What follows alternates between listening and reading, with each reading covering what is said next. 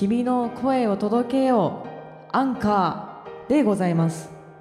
佐伯ほのかに清き一票の方お願いいたします。私本人でございます。マニフェストは何ですか？君の声を届けようでございます。それ一本で行かせていただいてます。もうすぐ衆議院議員選挙がありますねまさかのね解散ということが起きましたので、はい、起きましたので。ボイスプロジェクトっていうねはい、なんか面白いねあの取り組みがあって、うん。ちょっと私感動しちゃったんだけどなんかこうめちゃめちゃ有名な芸能人たちがうん。何人も参加を表明して、うん。投票に行きましょうっていうのをうん。呼びかけるプロジェクトをやってて。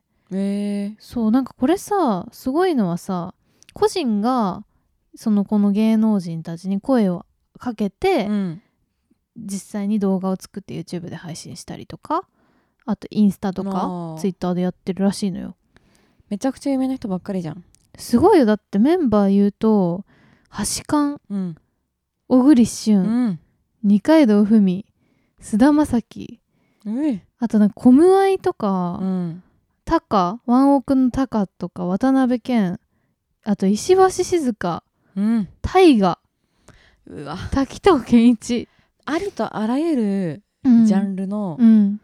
もそうなのよ。うすごい人たちを集めましたって感じだね。えしかもさなんか江戸タワーでほとんどさ 結構さ取取り上げり上げたってことだよだから。まあミーハーなんだけど、まあいい結構人たちだね。取り上げて、絶妙なんだよね、うんうん。その人選が。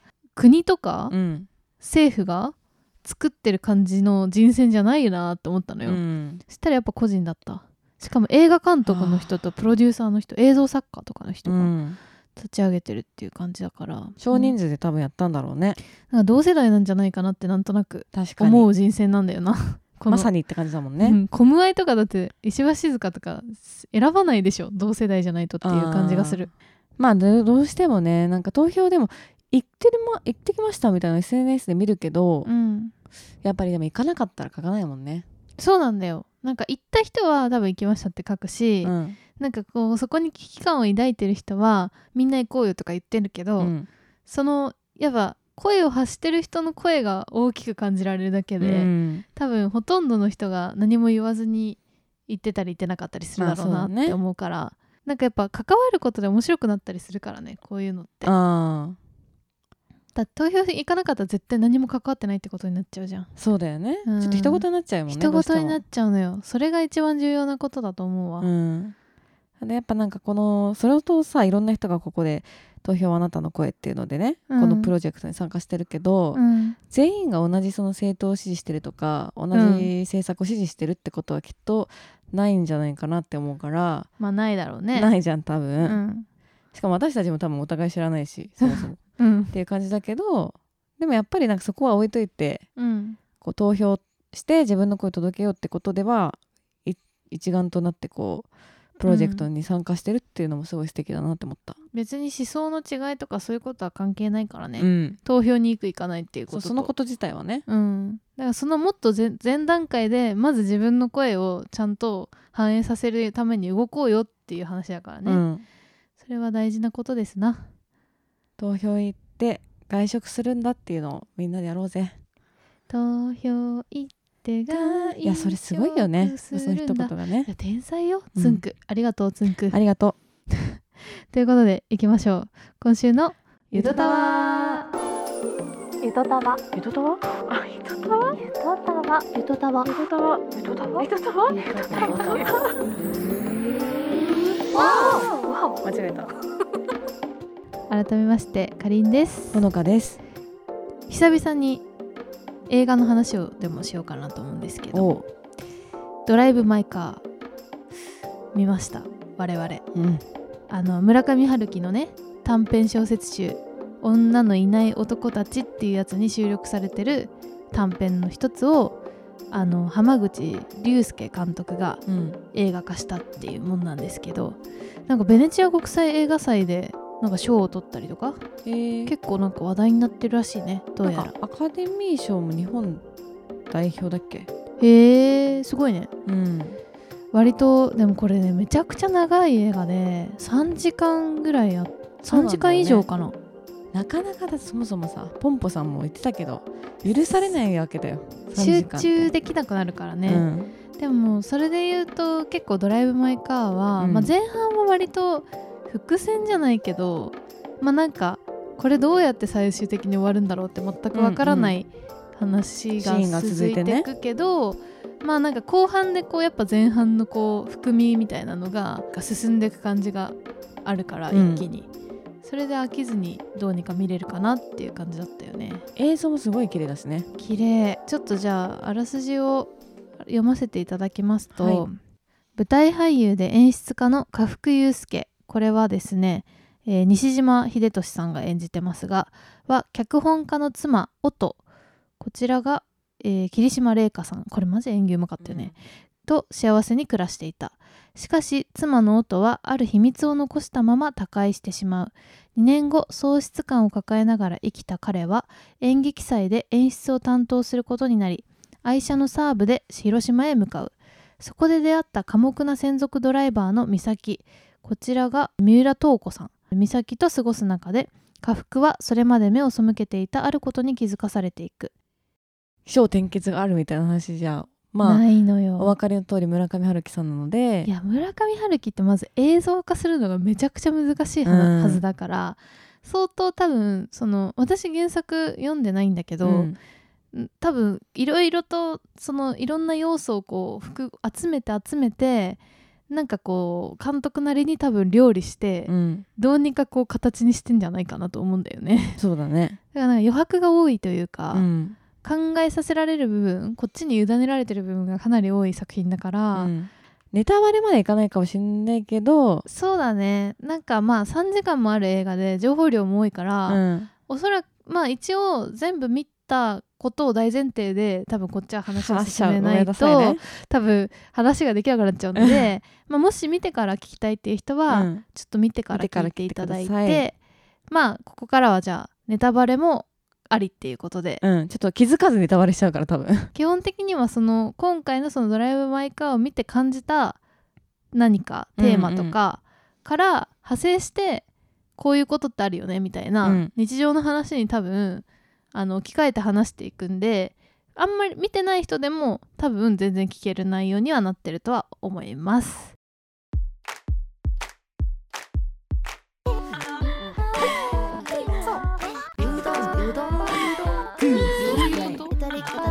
読めない好きだよ疲れたやべ大好きなん。だそりゃ全編通してなん。だけど、うん。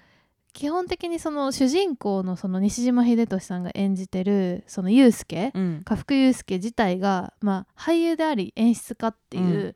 演じることを、えーの仕事にしてるなりわいにしてる人だったじゃん。うん。でだし出てくる人もほとんどが俳優さんとか、うんまあ、奥さんの音さんも脚本家だったりとかっていうことで演技の世界に関わってる人うん。し、そのまあ作品の3時間あるうちの大半を車の中のシーンがめっちゃ出てくるけど基本車の中でもその戯曲のセリフ読みの練習をしてるみたいな状態だから、うん。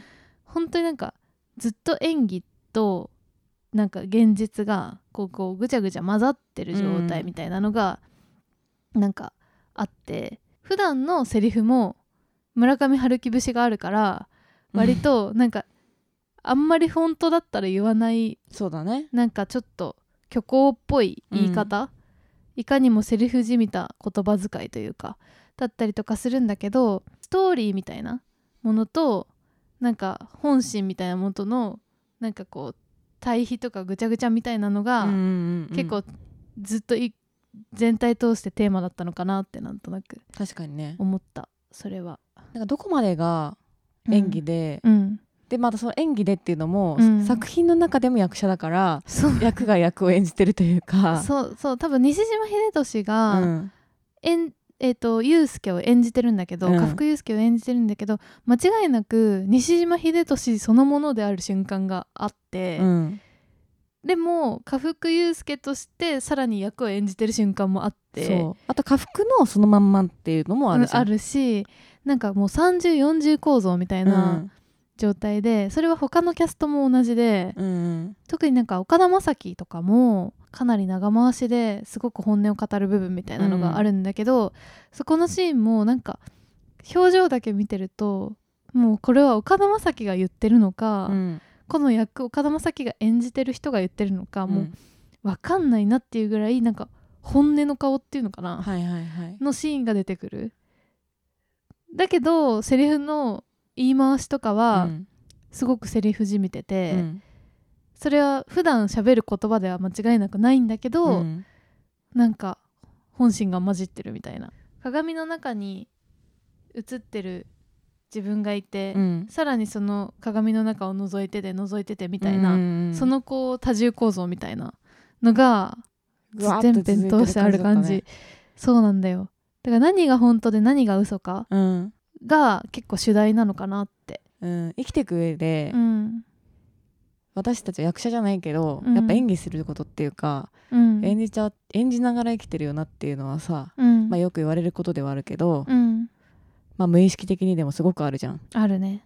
まあかりんちゃんが文人っていう話もよくするけどうん。それもちょっと近い話かもしれないけどうん。やっぱりその場で今なんかその関係性？相手との関係性における自分みたいなのを常に演じて多分生きてたりするし、っうんていうその自然体の演技も含めて、うん。なんか作品の中で見てる感じがあった。普通だったらさもう普通の自然体を演じるんだけどう、んなんか生活の中で演じてしまってる自分みたいなものを見てるみたいな感じ、そうだねそうだね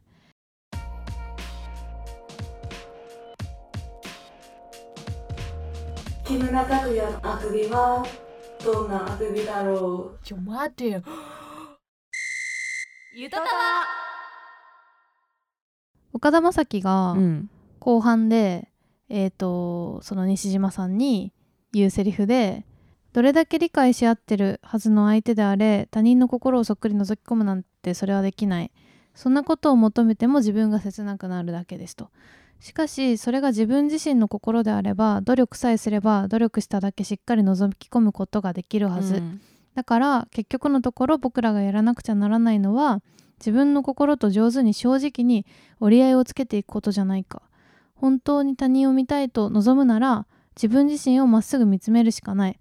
僕はそう思います。って言ってんだけど、まあいいセリフだよね。そうなんだよ。それまで多分西島秀俊、うん。まあ、祐介は自分自身の間違いでもあったんだけど、うん。自分の本心に怖くて向き合えなかったことに気づかされるうんうん。シーンなんだよね多分。でそこから最終的に、まあ、すごい本音を語れるようになるっていうところまでつながってくるから、うん。結局なんか他人の謎めいてる部分うん。完全には理解しないできない部分のことを苦しく思うけどそれって結局自分のことをちゃんと見れてないってことだよっていう。うん。家福の奥さんが亡くなっちゃうんだよね途中で、うんうん。でその生前はうん。奥さんとはまあ一見仲が良かったんだけどうん。実はかなりこう抱えてる部分っていうか、うん。まあ奥様がちょっとこう他の方と浮気されてるみたいなうん。シーンがあってそれを見てしまった家福がそれを気になってるのに、うん。特に追求したりせず見て見ぬふりをしたまんまで、まあ、この世を去ってしまったと奥さんが、うん。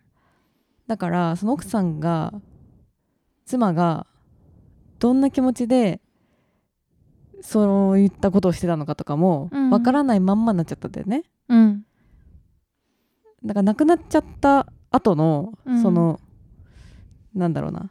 亡くなっちゃった後ですらもその相手がどんな人だったんだろうとか、うんこの人はどんなこと考えてたんだろうとかってうん考えてしまうのってすごくあるけど、うんでもそれをしたらしょうがないじゃないけど、そうだね。結局やっぱ分かんないっていうか、その謎めいてる部分っていうのはん。絶対に分かんない分かりえないところだからね、うん。最終的にその美咲運転手の美咲うん。と北海道に行った時にその美咲からまあえっとただ奥さんはそういう人だった、うん。それだけじゃないですかみたいな。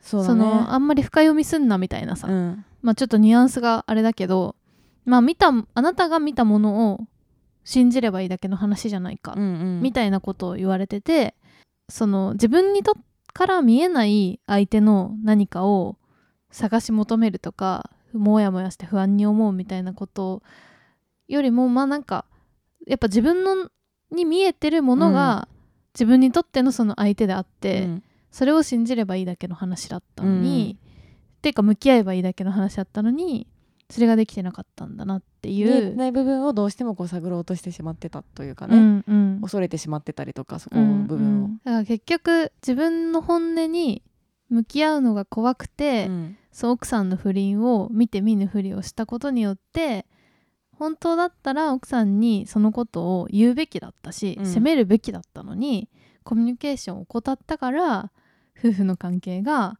おかしな方向に行ってたっていう、だからなんかあれもある意味演じてるような感じだったよね。うん、夫婦関係を。演技だった。完全に、愛し合ってる。まあまあ損なうのが怖いからね。その今の関係が失われるのが怖いから愛し合ってる風っていう、まあ、多分さらに言うとなんか深いところではまあおそらく本当に愛し合ってたんだと思うし、うん。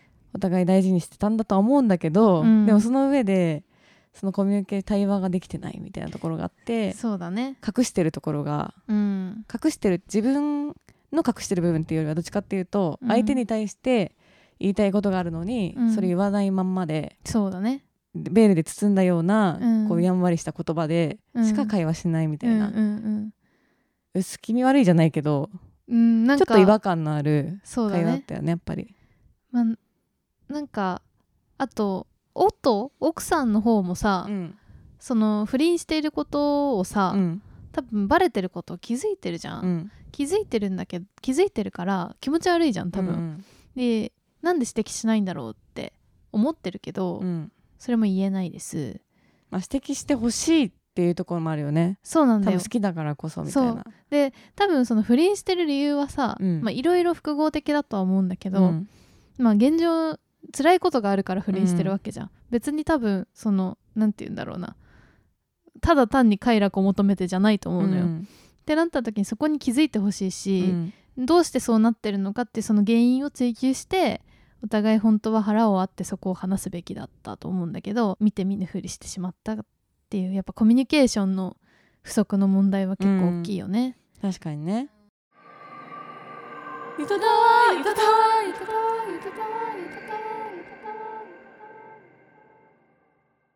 西島さんが演出家を務めるその劇うんの中で読み合わせをとにかく練習するんだよね最初。うんでそのシーンで台本を読みながら、うんみんなで言葉をこうセリフをなぞっていくんだけどうん。そのセリフも最初全く感情を入れないでうん。ただただ言葉をその言葉のまんまで発するっていう練習をするんだよね。あえて逆にだから岡田将生とかはうん。入れて読んじゃうと怒られて、うん、もっとロボットみたいに読めみたいなこと言われて、なんなんみたいななってるんだけど。最初はそれが意味がわからんみたいなね。うんうん。っていうのがあるんだけど実際にそれを繰り返していったらある時実際にじゃあ動いて練習してみようみたいな場で、うん。本当になんかこう自然な場で心が通うようなうん。感覚が演技の中で生まれるんだよね。えっと家福が演出を務める演劇が、まあ、多言語演劇みたいなやつで、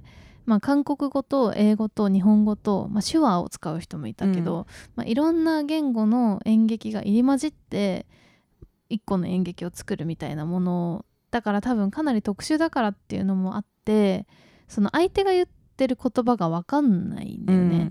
分かんないからその相手が何を言ってるかっていうのも自分の中では多分日本語とかで翻訳しながらうん。話さないと相手の言ってる意図がつかめないっていう状態になるから、まずはそのセリフ全部は多分話の全てを丸々暗記するぐらいの勢いで、うん覚えないと理解できないっていう多分そのそこの特殊性もうん。あるんだけどそういう意味では一旦感情を多分抜きにして全体を見ましょうみたいな、うん。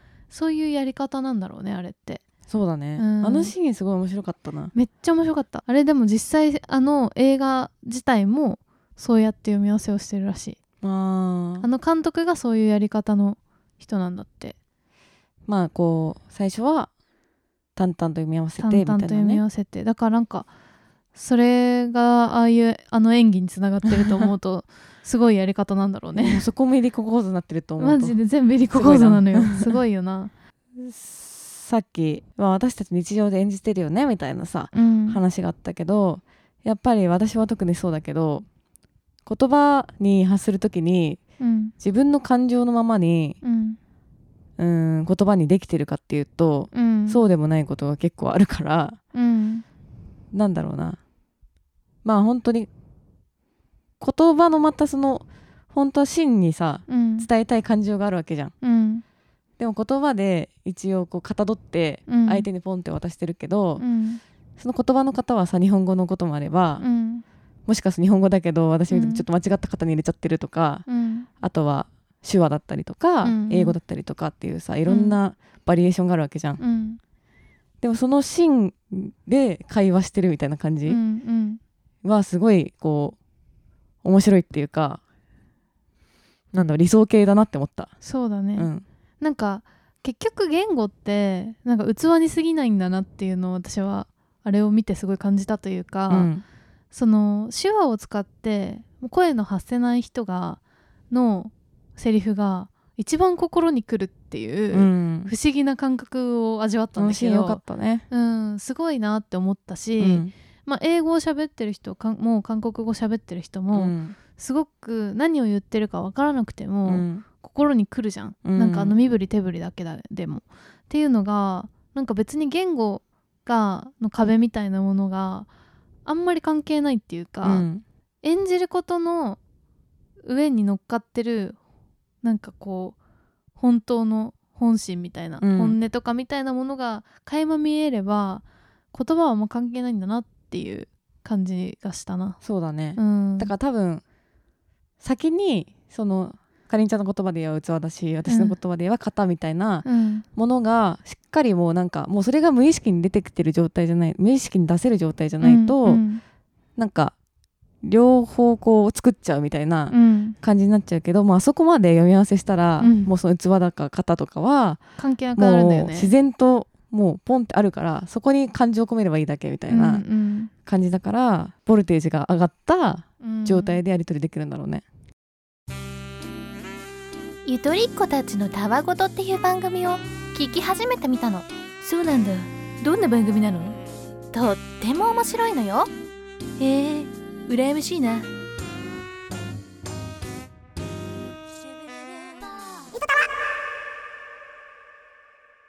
いりこ構造の話とも関係してると思うけど、うん。そのす物語とか演じるとかって、まあ、基本的には嘘なわけじゃん、うん。フィクションなわけだけどそのフィクションの中に入り混じってる本当みたいなものがうん垣間見えるとそれが自分の人生とか、まあ、見ている人の人生ともリンクするみたいなうん。ことなのかなって思ってそのなんか講演かなんかで手話のを使う人とうん。韓国人の人が、まあ、演技を稽古してるっていうシーンでなんかさ何かが生まれたなあの2人にはうんっていう、なんかまあ西島さんのセリフがあったけどそのぐらいなんかまあ演技なんだけど、うんすごいこう本当の何かが生まれた瞬間みたいなあのシーンがあって、うん。それとかもまあただセリフを読んでるだけなんだけど、多分そのセリフを読んでる以上の何かが生まれる瞬間があるっていうかそれをあのシーンでは表してるし、うん。さらに映画全体でもそれを表してるっていう感じ、うん、そうだね。だからなんか物語に対するリスペクトがあるなって思ったんだよね、全編通して物語がずっと物語の上に物語があってうん。うんその中物語の中に物語があってみたいな感じでいろんな物語があのあのストーリーの中に入ってんだけど、うん。その中に一つ一つに本音とか、本当みたいなのが混じってるみたいな感じ、はいはい。なんだよね。だから虚構の中にも本当は混じるよっていう。うん。てか実際虚構の中の方が本当が見えやすいよみたいな結構最近思うのはさ、うん。割とみんな世間一般人ってその誰かの本音とか本心を見たがるみたいな欲求がものすごい強いなって思って、うんバラエティでもドッキリめっちゃやるじゃん。うん。ドッキリって多分あのリアクションがに嘘がないから嘘がないところを見たいって思うし、まあ最近なんか結構本音語る系のうん。番組も多かったりとかするのもなんか別になんだろう。予定調和の何か演じられたものじゃなくて、うん。その人の本心を見たいっていう思いがあったりとか、まあ、ドキュメンタリーもそういうことだと思うんだけど、うん裏側が見たいとかその人の今まで見えてなかった部分が見たいみたいなさ。リアリティとかは本当にでもそうだよねあと。さあそうだね、うん。恋愛リアリティショーとかもそうだけど、やっぱなんか嘘じゃない虚構じゃないものをみんな求めてる、そうだよね、うん、本音が見たいなんか誰かの本音を見た時に多分何か心に来るものがきっとあって、それをみんな映像でも求めてるから、うん。だからそれのそのことと今回の映画のその全編通してのテーマみたいなのも若干リンクするなって思ったんだよね。本音が見たいって思ってるうんうん。私たちっていうのと、その主人公の家福も奥さんの本音が見たかった、うん。本音が見たいけど見見切れない、うん。ないみたいな。でもそんなのは自分に見えてるお奥さんの一部だけをうん。見ていくしかないのに全部が見たいって思ってしまう欲求と、うんまあみんながそう思うっていうこととも全部リンクしてるし、うん。みたいな感じじゃない、確かにね、うん、だ本音を見たいっていうその欲もう根源的な欲求の、まあ、怖さじゃないけど、うん。ね、想像以上にその気持ちがめちゃめちゃ私たち強いみたいな。なんか私としては創作活動がうん。人間関係を飲み込む瞬間みたいなのもちょっと感じて。うん。やっぱり何かを生み出すとかうん。作り出すとかうん。発想するみたいな時に、うん。自分一人で完全に一人で考えてうん作り出すってことはほぼほぼ無理なことだと思ってるから、うん。まあ、日々の人間関係だったりとか周りのものから何かを得て吸収して、それを多分別の形で作品として出してるっていうことだと思うんだよね。そうだね。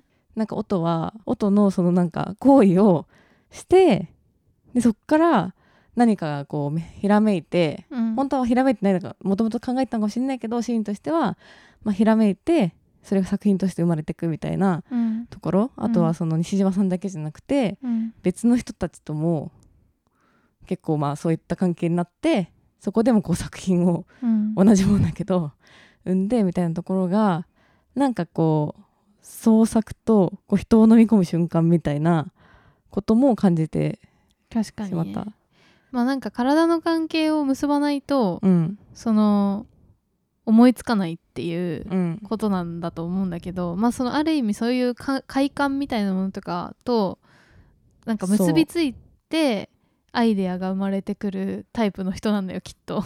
まあ快感もそうだしもう誰しもうん。なんか人から何かを得てうん。誰かとの会話とか、うん。もしかするとすごく近しい人からとかうん。得てでそれをまた作品としてうん。アウトプットするみたいなことがねあると思うんだけど結構クリエイティビティにおけるインプットに払う犠牲みたいなものは結構あるよね。そう。まあなんかいいとこもね、うん。あるといいとこもっていうか。いやそうだと思うの。何し何にしてもさでももう創作が前提だとさうん。そうなっていくこともありそうじゃん。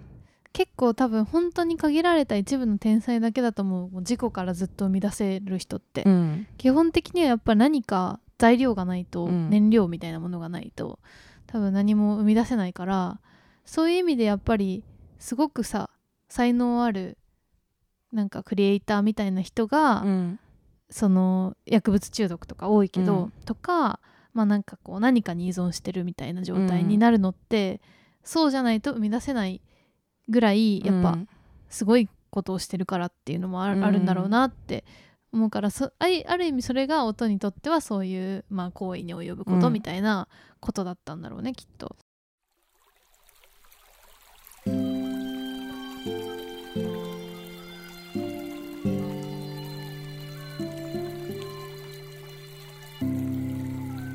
とたわすごくこれ難しいっていうかさうんその自分と向き合えって話なんだけど結局はでもなんていうか自分自身のさ本心とかさ自分がこういう人間だっていうことをさ認めることもそうだし完全に知ることって意外と難しいなって思うんだよね。うん結局なんか人生通してなんか自分がどういう人間なのかっていうのを考えていくしかないというかうんすごく考えさせられるところが人によって違う映画かなとは思うので。そうだね。あでもなんかやっぱ映像が綺麗すぎてさうん。あと広島の風景とかもすごい良すぎてさうん。行ったことないのにあそこらへんうん。なんかすでに一周してきたみたいな感じになってる。自分の心のあ中。で本当に？うんなんかふとした時にうん。あの風景みたいなのがバーって思い出される感じがあるということで、えっと、ツイッターは、アットマークゆとたわでやっておりますので、ハッシュタグゆとたわでどんどんつぶやいてください。はいあとはメール募集しておりまして概要欄にあるメールフォームもしくはえっとアットマーク Gmail.com yutotawa アットマーク Gmail.com に送ってください もう、ほうちゃんが眠くて仕方がなさそうで、元気が本当に声にないので、うんもう寝ましょう。それじゃあ、こんばんは。おやすみなさい